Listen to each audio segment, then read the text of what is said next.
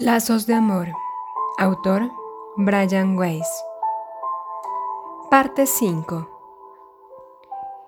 Y su dolor no remitía. Finalmente dio a luz a otro niño. Y fue grande la alegría del padre que exclamaba, un varón. Aquel día solo él sintió ese júbilo. La madre, postrada y abatida, estaba pálida y exánime. Lanzó de repente un grito de angustia pensando en el ausente, no en el recién nacido. Yace mi niño en la tumba y no estoy a su lado. Oye de nuevo la amada voz del difunto en boca del bebé que ahora tiene en sus brazos. Soy yo, pero no lo digas. Susurra mirándola a los ojos. Víctor Hugo.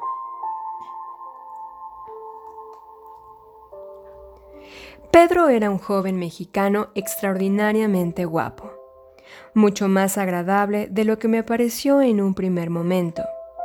Tenía el cabello castaño y unos hermosos ojos azules que adquirían un tono verdoso según el día.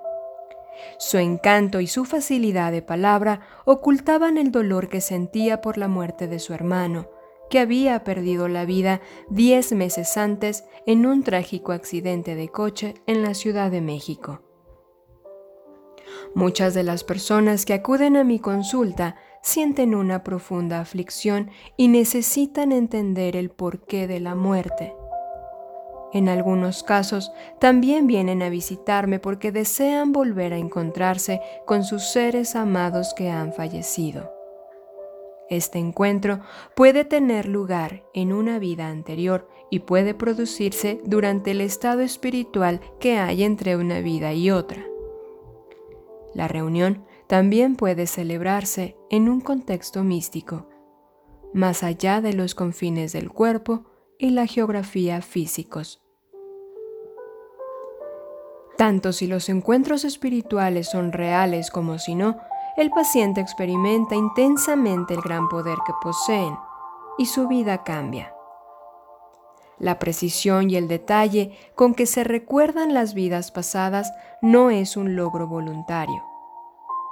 El paciente que evoca las imágenes no lo hace simplemente porque necesita hacerlo o porque gracias a ellas vaya a sentirse mejor. Lo que recuerda es lo que ha ocurrido. La precisión de los datos, la intensidad de las emociones que afloran, la resolución de los síntomas clínicos y el poder de transformar la vida que tienen los recuerdos determinan la realidad de lo que se recuerda. Lo que más me llamó la atención del caso de Pedro fueron los 10 meses que había transcurrido desde la muerte de su hermano. En ese tiempo, normalmente una persona puede sobreponerse de un duro golpe. Aquella larga época de aflicción indicaba que en su caso había una desesperación subyacente más profunda. Su tristeza no solo se debía a la muerte de su hermano, en las sesiones posteriores averigüé que Pedro había perdido a sus seres queridos en muchas otras vidas pasadas y que era especialmente sensible a la pérdida de un ser amado. La repentina muerte de su hermano despertó en los recovecos más remotos de su inconsciente el recuerdo de otras pérdidas todavía más dolorosas y más trágicas que se habían producido milenios atrás.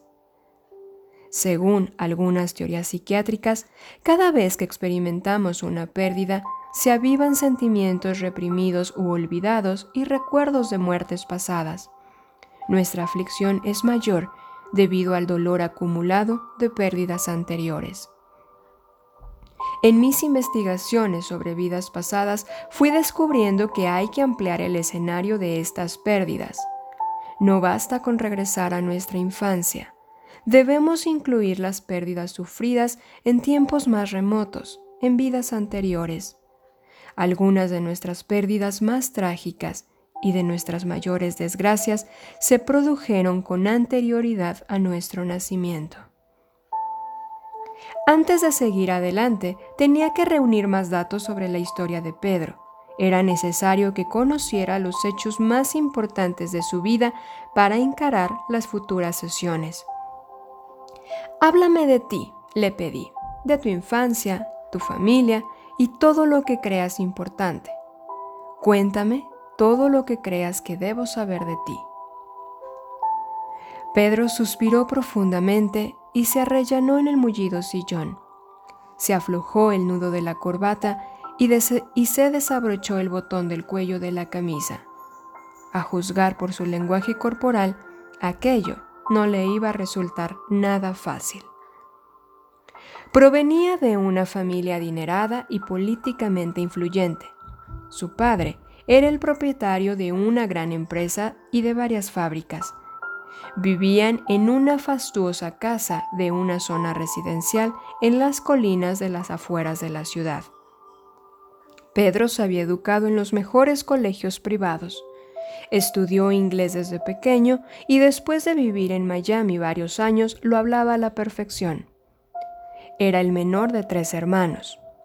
Se mostraba muy protector con su hermana a pesar de que ella le llevaba cuatro años. Su hermano era dos años mayor que él y estaban muy unidos. Su padre trabajaba mucho y normalmente no llegaba a casa hasta entrada la noche. Su madre, las niñeras y las criadas se ocupaban de la casa y del cuidado de los niños. Pedro estudió empresariales en la universidad. Tuvo varias novias, pero no formalizó relaciones con ninguna de ellas. Creo que a mi madre nunca le gustaron demasiado las chicas que salían conmigo, me contó. Siempre veía en ellas un defecto u otro y no cesaba de recordármelo. En aquel momento, Pedro empezó a mirar a su alrededor con un aire de incomodidad. ¿Qué te ocurre? le pregunté. Tragó saliva varias veces antes de empezar a hablar. Durante el último año en la universidad tuve relaciones con una mujer mayor, me dijo despacio. Era mayor que yo y estaba casada. Pedro se calló. Está bien, respondí al cabo de unos momentos, más que nada para llenar el silencio. Percibía su tensión y, a pesar de tantos años de experiencia, aquel sentimiento seguía resultándome desagradable. ¿Lo sabía su marido? Le pregunté. No, contestó. No sabía nada. Podría haber sido peor, señalé, diciendo una obviedad para intentar reconfortarle pero todavía no he acabado, añadió en un tono que presagiaba algo terrible. Yo asentí con la cabeza para darle pie a que continuara. La dejé embarazada y ella abortó. Mis padres no saben nada de esto, dijo bajando la vista. Años después, todavía se sentía culpable y avergonzado. Entiendo, dije. ¿Me dejas que te explique lo que he aprendido sobre el aborto? Asintió con la cabeza. Él sabía que yo era especialista en el campo de la hipnosis y de las vidas pasadas. Una interrupción del embarazo o un aborto natural suele estar relacionado con el pacto que se establece entre la madre y el alma que va a entrar en el bebé.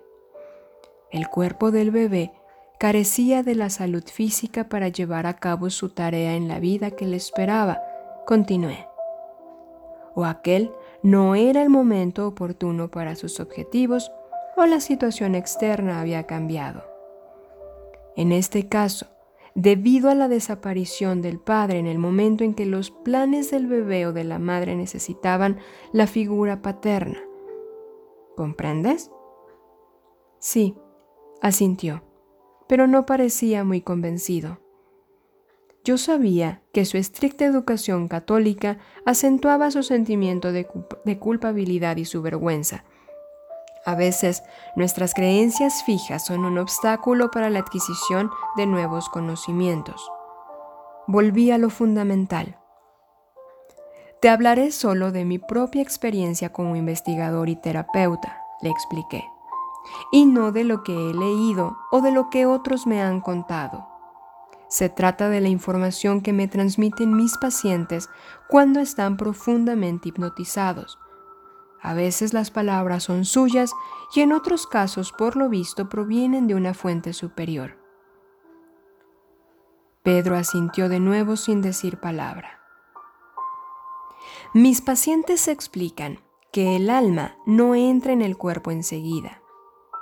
Aproximadamente durante la concepción el alma reserva el cuerpo. Entonces, ninguna otra alma puede disponer de ese cuerpo. El alma que ha reservado el cuerpo de un determinado bebé puede entrar y salir de él cuando lo desee. No está confinada. Es algo parecido a estar en coma, añadí. Pedro movía la cabeza en señal de haber entendido mis palabras. Seguía sin hablar, pero me escuchaba atentamente. Durante el embarazo, el alma se va uniendo gradualmente al cuerpo del bebé. Continué. Pero la unión no es completa hasta que se acerca el nacimiento. Puede producirse un poco antes, durante el parto o nada más nacer. Para ilustrar este concepto, junté mis manos desde la base de las palmas y las separé formando un ángulo de 90 grados. Poco a poco las fui cerrando hasta que se unieron las dos palmas y los dedos, simbolizando el gesto universal de la oración y mostrando el vínculo gradual que se produce entre el alma y el cuerpo. Un alma no puede ser nunca dañada, ni tampoco se le puede matar, dije. El alma es inmortal e indestructible. Siempre encontrará un camino de regreso si así ha sido dispuesto. ¿Qué quieres decir? preguntó Pedro. Me he topado con casos en que la misma alma, después de un aborto provocado o espontáneo, regresa a los mismos padres en el siguiente bebé que procrean. Increíble, respondió Pedro. Su rostro se iluminó mientras su sentimiento de culpabilidad y su vergüenza se iban desvaneciendo. Nunca se sabe, añadí. Tras unos segundos de reflexión, Pedro suspiró y cruzó las piernas mientras se ajustaba los pantalones. Volvimos a la primera parte de la sesión. ¿Qué pasó después de aquello? le pregunté. Después de licenciarme volví a casa. Al principio trabajé en las fábricas de mi padre y aprendí cómo funcionaba el negocio. Más adelante vine a Miami para dirigir la sucursal de aquí y ocuparme de las exportaciones. Desde entonces vivo aquí, explicó. ¿Cómo va el negocio? Le pregunté. Muy bien, pero tengo que dedicarle demasiado tiempo. ¿Eso es un gran problema? Perjudica mi vida amorosa, dijo Pedro esbozando una media sonrisa. No bromeaba del todo. Tenía 29 años y sentía que se le estaba escapando el momento de encontrar el amor, casarse y crear una familia. Se le estaba escapando y no había nada en perspectiva. ¿Te relacionas con mujeres actualmente? Sí, contestó, pero no hay nada especial. No me enamoro, Espero que me ocurra algún día, añadió con cierta preocupación en su voz. Dentro de poco tendré que regresar a México y quedarme a vivir allí, dijo pensativo, para ocuparme de los asuntos de mi hermano. Tal vez allá conozca a alguna mujer, añadió sin demasiada convicción. Me pregunté si el hecho de que su madre siempre criticara a sus novias y la experiencia con aquella mujer casada que decidió abortar era lo que bloqueaba psicológicamente a Pedro a la hora de establecer una relación amorosa. Pensé que lo mejor era dejar esas cuestiones para más tarde. ¿Cómo está tu familia en México? Pregunté para aligerar el ambiente al tiempo que seguía recogiendo información. Está bien. Mi padre tiene más de 70 años y mi hermano y yo... Pedro se detuvo bruscamente, tragó saliva e hizo una profunda inspiración antes de proseguir. En fin, ahora tengo más responsabilidad en el negocio, concluyó en voz baja. Mi madre está bien. Hizo una pausa antes de rectificar lo que había dicho. Pero ninguno de los dos ha asumido la muerte de mi hermano. Les ha dejado destrozados. Han envejecido mucho. ¿Y tu hermana? Está muy triste, pero tiene a su marido y a sus hijos, me explicó. Asentí con la cabeza en señal de haberle entendido. Su hermana disponía de más recursos para combatir el dolor que él. Pedro tenía una salud de hierro. Solamente sentía un dolor esporádico en el cuello y en el hombro izquierdo. Esta molestia le incomodaba desde hace mucho tiempo, pero los médicos nunca le encontraron nada fuera de lo normal. Me he acostumbrado a vivir con ello, me dijo. Al pensar en el tiempo que quedaba consulté el reloj y vi que ya habían pasado 20 minutos de la hora. Normalmente mi alarma interna no falla. La dramática historia de Pedro debe de haberme absorbido por completo, me dije, sin saber que me esperaban dramas mucho más impactantes que no habían hecho más que empezar a revelarse. Thich Hat Nan un filósofo y monje budista vietnamita, escribe sobre cómo disfrutar de una buena taza de té. Debemos estar completamente atentos al presente para disfrutar de una taza de té. Solo siendo conscientes del presente en nuestras manos sentirán el calor de la taza. Solo en el presente aspiraremos el aroma del té, saborearemos su dulzura y llegaremos a apreciar su exquisitez. Si estamos obsesionados por el pasado o preocupados por el futuro, dejaremos escapar la oportunidad de disfrutar de una buena taza de té. Cuando miremos el interior de la taza, su contenido ya habrá desaparecido. Con la vida ocurre lo mismo. Si no vivimos plenamente el presente, en un abrir y cerrar de ojos, la vida se nos habrá escapado. Habremos perdido sus sensaciones, su aroma, su exquisitez y su belleza, y sentiremos que ha transcurrido a toda velocidad. El pasado ya ha pasado. Aprendamos de él y dejémosle atrás. El futuro ni siquiera ha llegado. Hagamos planes para el futuro pero no perdamos el tiempo preocupándonos por él. Preocuparse no sirve de nada. Cuando dejemos de pensar en lo que ya ha ocurrido, cuando dejemos de preocuparnos por lo que todavía no ha pasado, estaremos en el presente. Solo entonces empezamos a experimentar la alegría de vivir.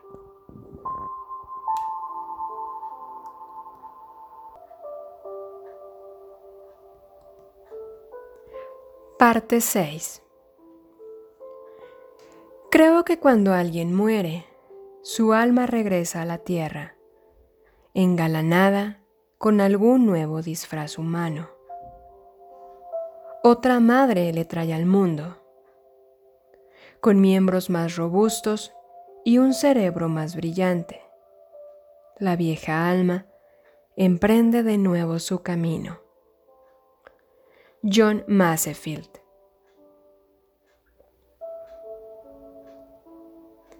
Una semana más tarde, Pedro acudió a mi consulta por segunda vez. El dolor seguía atormentándole. La tristeza le impedía disfrutar de los placeres más simples y no le dejaba dormir. Me empezó a contar un extraño sueño que se le había repetido dos veces en la última semana. Mientras soñaba, de repente se me apareció una mujer mayor, me explicó. ¿La reconociste? Le pregunté. No, contestó rápidamente. Tenía entre 60 y 70 años. Llevaba un traje blanco precioso, pero no parecía feliz. En su cara se reflejaba la angustia. Se acercó a mí y empezó a repetir lo mismo una y otra vez. ¿Qué te decía? Dale la mano, dale la mano, ya verás, alcánzala, dale la mano. Esto es lo que decía, me explicó Pedro. Que le dieras la mano a quién. No lo sé, solamente decía, dale la mano. ¿Pasaba algo más en tu sueño? No, pero recuerdo que llevaba una pluma blanca en la mano. ¿Qué significa? le pregunté. Tú eres el médico, me recordó. Sí, pensé, yo soy el médico. Sabía que los símbolos pueden representar casi cualquier cosa, dependiendo de las experiencias de la persona que sueña, de los arquetipos universales descritos por Carl Jung o de los famosos símbolos de Sigmund Freud. Sin embargo, este sueño no me parecía freudiano. Debido a su comentario, tú eres el médico, y a su implícita necesidad de respuesta, contesté con sinceridad. No estoy seguro. Podría significar muchas cosas distintas. La pluma blanca puede simbolizar la paz, un estado espiritual y bastantes otras cosas. Tendremos que analizar el sueño, añadí, postergando la interpretación para el futuro. Volví a soñar lo mismo ayer por la noche, dijo Pedro. ¿Y salía la misma mujer? La misma mujer, la misma palabra y la misma pluma, me aclaró. Dale la mano, dale la mano, alcánzala, dale la mano. Tal vez obtengamos una respuesta con las regresiones, le sugerí. ¿Estás preparado? Pedro asintió y pusimos manos a la obra. Yo ya sabía que él era capaz de alcanzar un profundo estado hipnótico porque había examinado sus ojos previamente. La capacidad de poner en blanco los ojos al mirar hacia arriba, como intentando verse la coronilla y parpadear lentamente mientras los ojos siguen mirando hacia arriba, está muy relacionada con la capacidad de llegar a un estado hipnótico profundo. Calculo la cantidad de blanco del ojo que asoma cuando la córnea llega a su punto más alto. También examino cuánta parte blanca se ve a medida que los párpados se van cerrando. Cuanto más visible es la esclerótica, más profundo es el estado hipnótico al que la persona puede llegar. Al examinar los ojos de Pedro, advertí que lo único que podía verse era una pequeñísima parte del contorno inferior del iris, la parte coloreada del ojo. Mientras parpadeaba, el iris no cambiaba de posición. Pedro era capaz de alcanzar un profundo estado de trance. Me sorprendí un poco al comprobar que le costaba relajarse. Como la prueba de la esclerótica era muy fiable para medir la capacidad física de relajarse intensamente y de llegar a estados hipnóticos profundos, me di cuenta de que su mente estaba interfiriendo en el proceso. Algunos pacientes que están acostumbrados a controlarlo todo, al principio se muestran reticentes a abandonarse. Simplemente relájate, le aconsejé. No importa lo que te venga a la mente, no te preocupes. Si hoy tienes una experiencia o ninguna, es cuestión de práctica. Añadí tratando de eliminar la tensión que sentía. Yo sabía que estaba desesperado por encontrar a su hermano. Mientras yo hablaba, Pedro se iba apaciguando hasta que empezó a entrar en un estado de trance cada vez más profundo. Su respiración se calmó y se le aflojaron los músculos. Parecía que se hundía cada vez más en el sillón abatible. Sus ojos, bajo los párpados cerrados, empezaron a visualizar imágenes. Poco a poco lo fui llevando hacia atrás en el tiempo.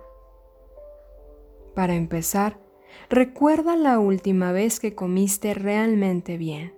Utiliza todos tus sentidos. Recuérdalo todo. ¿Quién está contigo? ¿Qué sentías? Le indiqué. Lo consiguió, pero recordaba varias comidas en lugar de solo una. Todavía estaba tratando de mantener el control. Intenta relajarte más, insistí. La hipnosis solo es un estado de profunda concentración. No perderás el control. Siempre mandarás en la situación. Todas las hipnosis son autohipnosis, añadí. Su respiración era cada vez más profunda. No vas a perder el control, le repetí. Si en algún momento te sientes inquieto mientras tienes un recuerdo o una experiencia, trata de flotar por encima de la escena y de distanciarte de ella, como si vieras una película. También puedes abandonar por completo el recuerdo y trasladarte a cualquier otro sitio. Imagina una playa, tu casa u otro lugar en el que te sientas seguro. Si estás muy intranquilo, Incluso puedes abrir los ojos y despertarte y habrás regresado aquí otra vez, si así lo deseas. Esto no es Star Trek, añadí. No tienes que seguir ningún rumbo predeterminado. Se trata solo de evocaciones, de simples recuerdos. Es como si recordaras una buena comida. Tú mandas en la situación. Le repetí. Finalmente se dejó llevar. Volvió a su infancia y en su rostro se dibujó una sonrisa de oreja a oreja. Veo perros y caballos en la granja, dijo. Su familia tenía una hacienda no muy lejos de la ciudad a la que iban durante las vacaciones y los fines de semana. Veía a toda su familia reunida. Su hermano estaba vivo, rebosante de alegría y de vitalidad.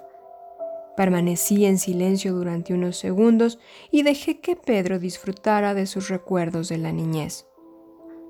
¿Estás preparado para retroceder todavía más? Le pregunté. Sí. Perfecto. Vamos a ver si puedes recordar algún acontecimiento de una vida pasada, dije. Empecé la cuenta atrás de 5 a 1 y Pedro se visualizó atravesando la inmensa puerta del pasado para entrar en otro espacio, en otro tiempo, en una vida anterior. Nada más llegar al número uno, advertí que parpadeaba con inquietud. De repente se asustó y empezó a sollozar. Es horrible, espantoso, dijo jadeando. Los han matado, están todos muertos. Había restos de cadáveres esparcidos por todas partes. Un incendio había destrozado todo el pueblo con sus extrañas tiendas de campañas circulares.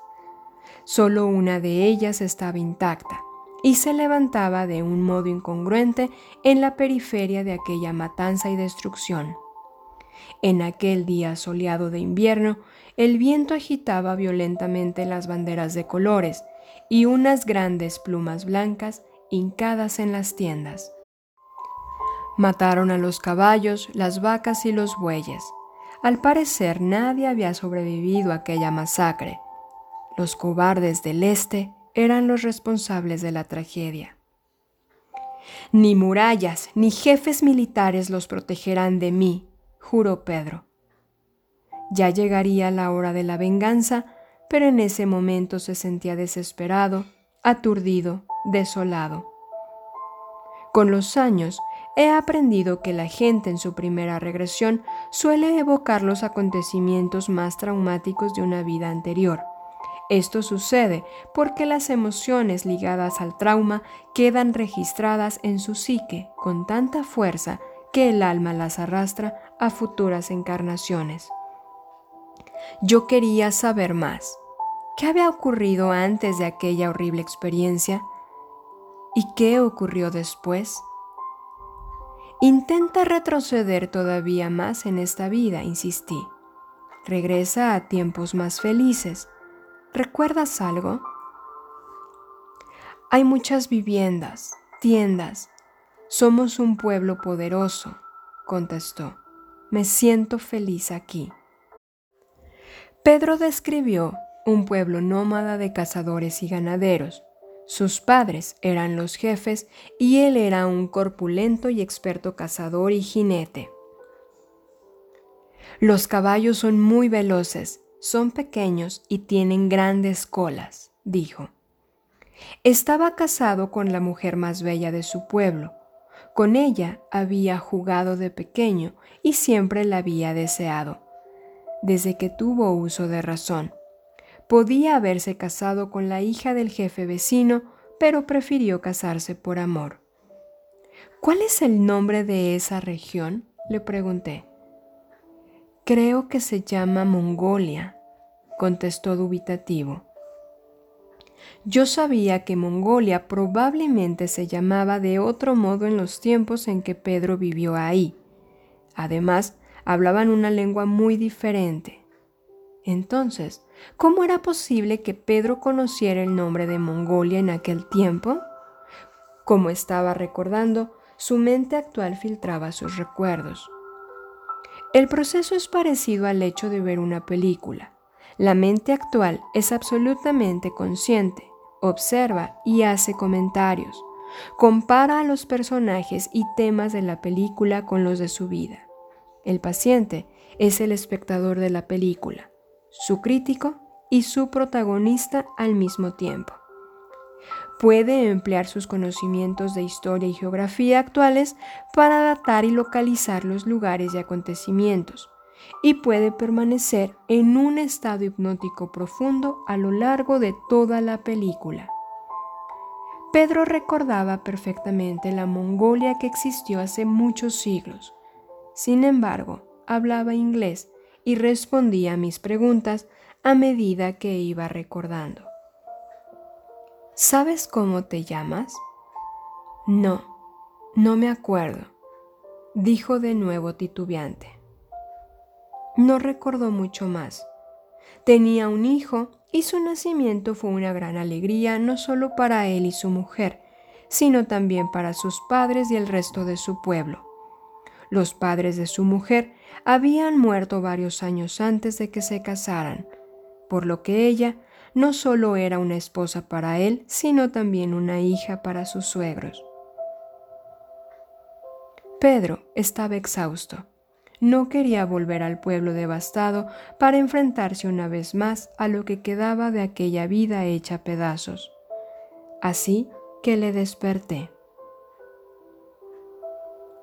Cuando el recuerdo de una vida anterior es traumático y rebosa de emociones, puede ser muy útil regresar por segunda vez a aquel momento, e incluso una tercera vez. En cada uno de los retornos, la emoción negativa se va suavizando y el paciente recuerda con más precisión. También aprende más, ya que los bloqueos emocionales y las confusiones disminuyen. Yo sabía que Pedro tenía más cosas que aprender de aquella vida pasada. Él pensaba quedarse aún dos o tres meses más para resolver sus asuntos personales de negocios en Miami. Todavía teníamos mucho tiempo para investigar meticulosamente aquella vida que pasó en Mongolia. También disponíamos de tiempo para explorar otras vidas. Aún no habíamos encontrado a su hermano, pero sí que había descubierto una serie de devastadoras pérdidas. Su amada esposa, su hijo, sus padres y toda su comunidad. ¿Le estaba ayudando o lo apesadumbraba más? Esta información, solo el tiempo podría decirlo. En uno de mis seminarios, una participante me explicó una historia maravillosa. Desde que era pequeña, si dejaba su mano colgando a un lado de la cama, otra mano cogía la suya y le calmaba afectuosamente la angustia por muy intensa que fuera. A menudo, cuando sin darse cuenta suspendía la mano a un lado de la cama y se sorprendía al percibir que otra mano hacía la suya. La retiraba de un modo reflejo y de esta forma se rompía la unión. Siempre sabía cuándo alargar la mano para sentirse reconfortada. Evidentemente, no había nadie debajo de su cama. Iba creciendo y la mano permanecía a su lado. Se casó, pero nunca le contó esta experiencia a su marido, porque pensaba que la consideraría muy infantil. Cuando se quedó embarazada por primera vez, la mano desapareció echaba mucho de menos aquella compañía tan afectuosa y leal. Ya no tenía una mano que cogiera la suya de un modo tan tierno y reconfortante. Nació su bebé. Era una hermosa niña. Poco después de su nacimiento, una noche que estaban juntas en la cama, la niña cogió la mano de su madre. De repente, su mente y su cuerpo reconocieron aquel sentimiento tan familiar y profundo. Su protector había vuelto. Lloró de alegría y sintió una oleada de amor y una conexión que ella sabía que iba mucho más allá del ámbito físico.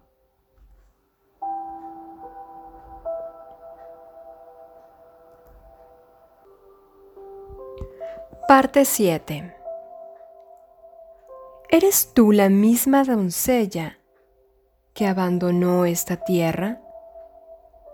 Oh, dime en verdad, ¿y ha regresado una vez más a visitarnos? ¿O eres esa joven de dulce sonrisa? ¿O algún miembro de la prole celestial venido en un trono de nubes para hacer el bien al mundo? ¿O es que perteneces a las huestes de doradas alas que ataviados con ropaje humano descienden a la tierra desde su asiento designado y tras una breve estancia alzan el vuelo y raudas regresan para mostrar qué suerte de criaturas engendra el cielo y de ese modo inflamar el corazón de los hombres con el fin de que desdeñen este mundo miserable y aspiren al cielo? John Milton.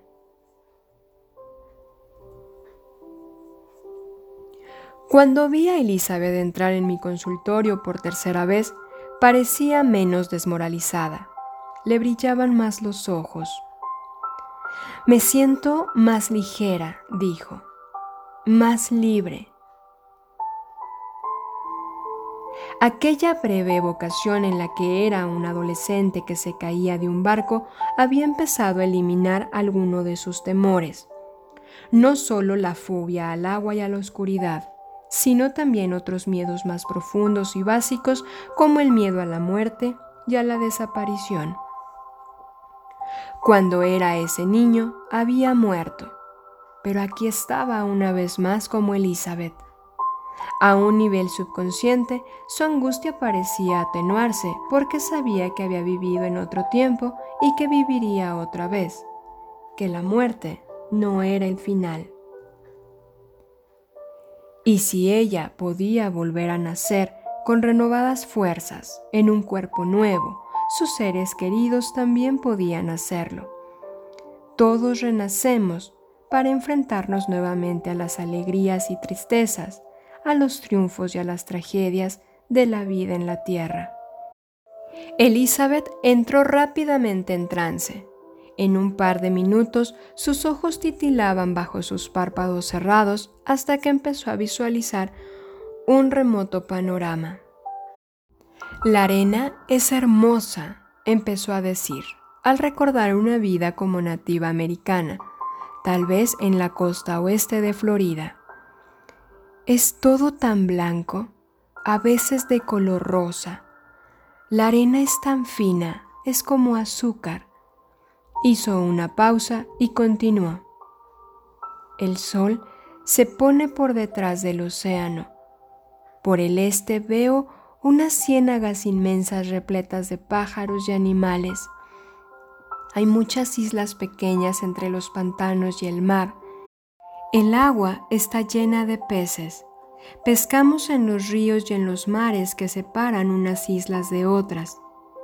Volvió a hacer una pausa y prosiguió. Estamos en paz.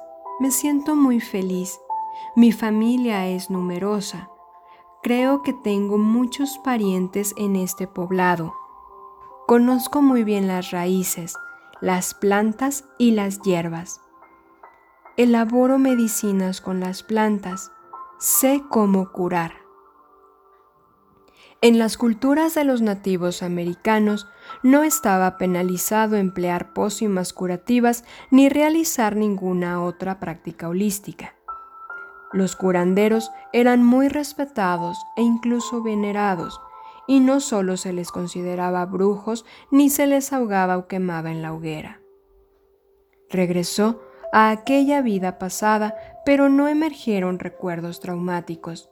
Su vida era placentera y dichosa. Murió de vieja, rodeada del poblado entero. Mi muerte no ha provocado excesiva tristeza, observó después de flotar por encima de su cuerpo marchito y de observar la escena que se desarrollaba debajo. A pesar de todo, parece que está todo el pueblo en pleno. No se sintió en absoluto molesta por el hecho de que la gente del poblado no se afligiera por su muerte. Le tenían un enorme respeto y cariño a su cuerpo y a su alma. Lo único que faltaba era la tristeza. Nosotros no lloramos las muertes, porque sabemos que el espíritu es eterno. Si no ha finalizado su tarea, el espíritu regresa de nuevo en forma humana, explicó. A veces, examinando meticulosamente el cuerpo nuevo, se llega a descubrir la identidad del cuerpo anterior, dijo y después de reflexionar en ello durante unos momentos añadió, buscamos marcas de nacimiento en donde había cicatrices y también otras señales. Del mismo modo, tampoco celebramos los nacimientos, aunque es muy agradable volver a ver al espíritu otra vez. Continuó explicando y después hizo una pausa, tal vez para buscar las palabras con las que describir el concepto. Aunque la tierra es muy bella y nos muestra constantemente la armonía y la interrelación que hay entre todas las cosas, lo cual es una lección magistral, la vida aquí es mucho más dura. Con el gran espíritu no existen la enfermedad, el dolor, la separación, no hay ambición, competencia, odio, miedo ni enemigos, solo paz y armonía. Por lo tanto, el espíritu pequeño al regresar no puede ser feliz después de haber abandonado ese paraíso. No obraríamos bien si hiciéramos celebraciones cuando el espíritu está acongojado. Sería un acto muy egoísta e insensible. Concluyó. Pero esto no significa que no demos la bienvenida al espíritu que regresa, añadió rápidamente. Es importante que en un momento tan vulnerable como esto le demostremos nuestro amor y afecto. Una vez que explicó este fascinante concepto de la muerte sin tristeza y el nacimiento sin ceremonia, se quedó callada descansando. Una vez más, tenemos aquí el concepto de la reencarnación y la reunión en forma física de la familia, los amigos y los amores de otra vida. A lo largo de la historia, en todos los tiempos y en diferentes culturas, este concepto surge de un modo aparentemente independiente. El vago recuerdo de aquella vida remota quizá la haya ayudado a regresar a Florida, que le recordaba en un nivel muy profundo un hogar ancestral, Tal vez la sensación que producen la arena y el mar, las palmeras y los manglares evocó los recuerdos de su alma, induciéndola a retornar mediante una seducción subconsciente, porque aquella vida había sido más agradable y satisfactoria que la actual. Seguramente, al agitarse en su interior aquel pasado, se sintió impulsada a solicitar una beca para estudiar en la Universidad de Miami. La obtuvo y se mudó a esta ciudad. No fue casualidad. El destino requería su presencia aquí. ¿Estás casada? Le pregunté dirigiendo mi atención de nuevo a Elizabeth, quien seguía tranquila descansando reclinada en el sillón. No, contestó con serenidad. ¿Quieres investigar en otra vida? Sí, dijo todavía más calmada. Volvimos a retroceder en el tiempo y apareció otra vez en un viejo paraje. Esta tierra está desolada, dijo Elizabeth después de haber oteado el paisaje. Veo unas montañas altas, caminos sucios y polvorientos. Los comerciantes transitan por ellos. Es una ruta para comerciantes que van del este al oeste. ¿Sabes en qué país estás? Le pregunté en busca de más detalles. No me gustaba importunarla con demasiadas preguntas que activaran el hemisferio izquierdo del cerebro, la parte donde reside la lógica.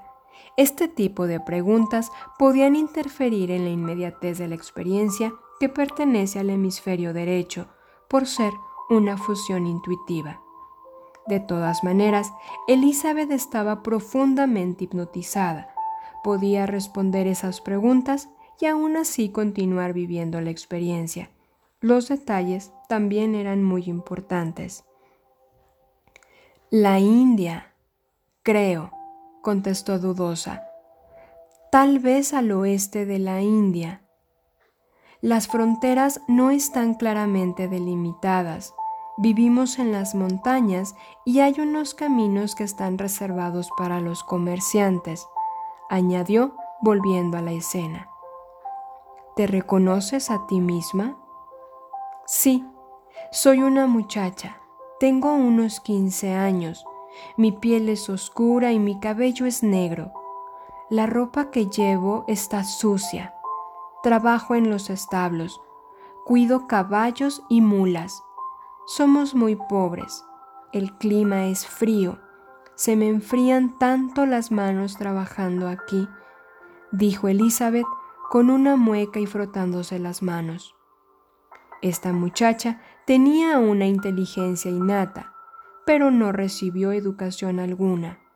Su vida era una carrera de obstáculos. Los comerciantes abusaban de ella a menudo y a veces le daban un poco de dinero. Su familia no podía protegerla. El frío atroz y el hambre constante la atormentaban.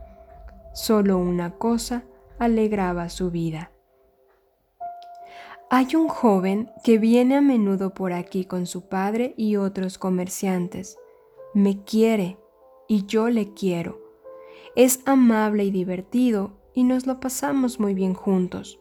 Ojalá se quedara aquí y pudiéramos estar siempre juntos. No ocurrió así. Murió a los 16 años, con el cuerpo devastado por aquel frío tan penetrante y aquella vida tan dura, cayó enferma y murió de una pulmonía. Su familia estuvo junto a ella en su lecho de muerte. Elizabeth no estaba triste cuando recordaba aquella vida tan breve.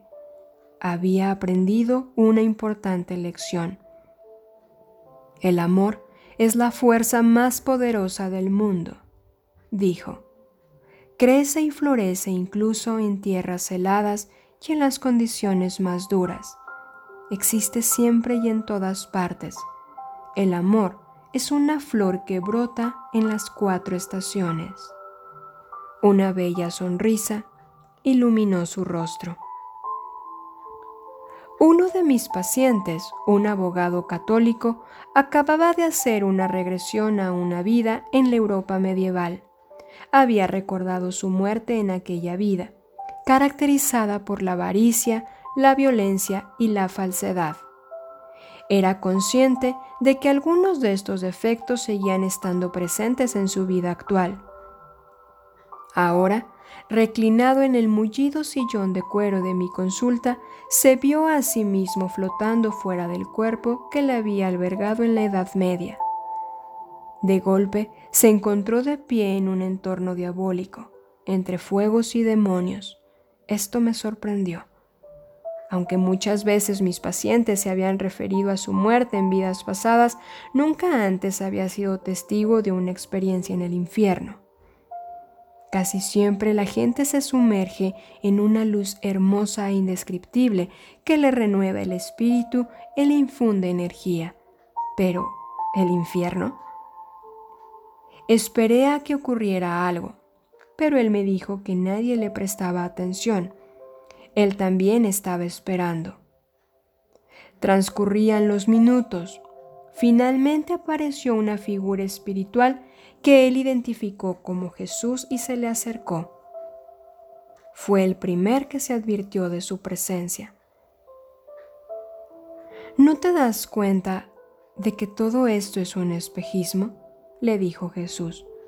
Solo el amor es real. Enseguida desaparecieron las llamas y los demonios, dejando que aquella luz hermosa reluciera de nuevo después de haber estado oculta detrás del espejismo. Algunas veces conseguimos lo que esperábamos, pero puede ser que no sea real.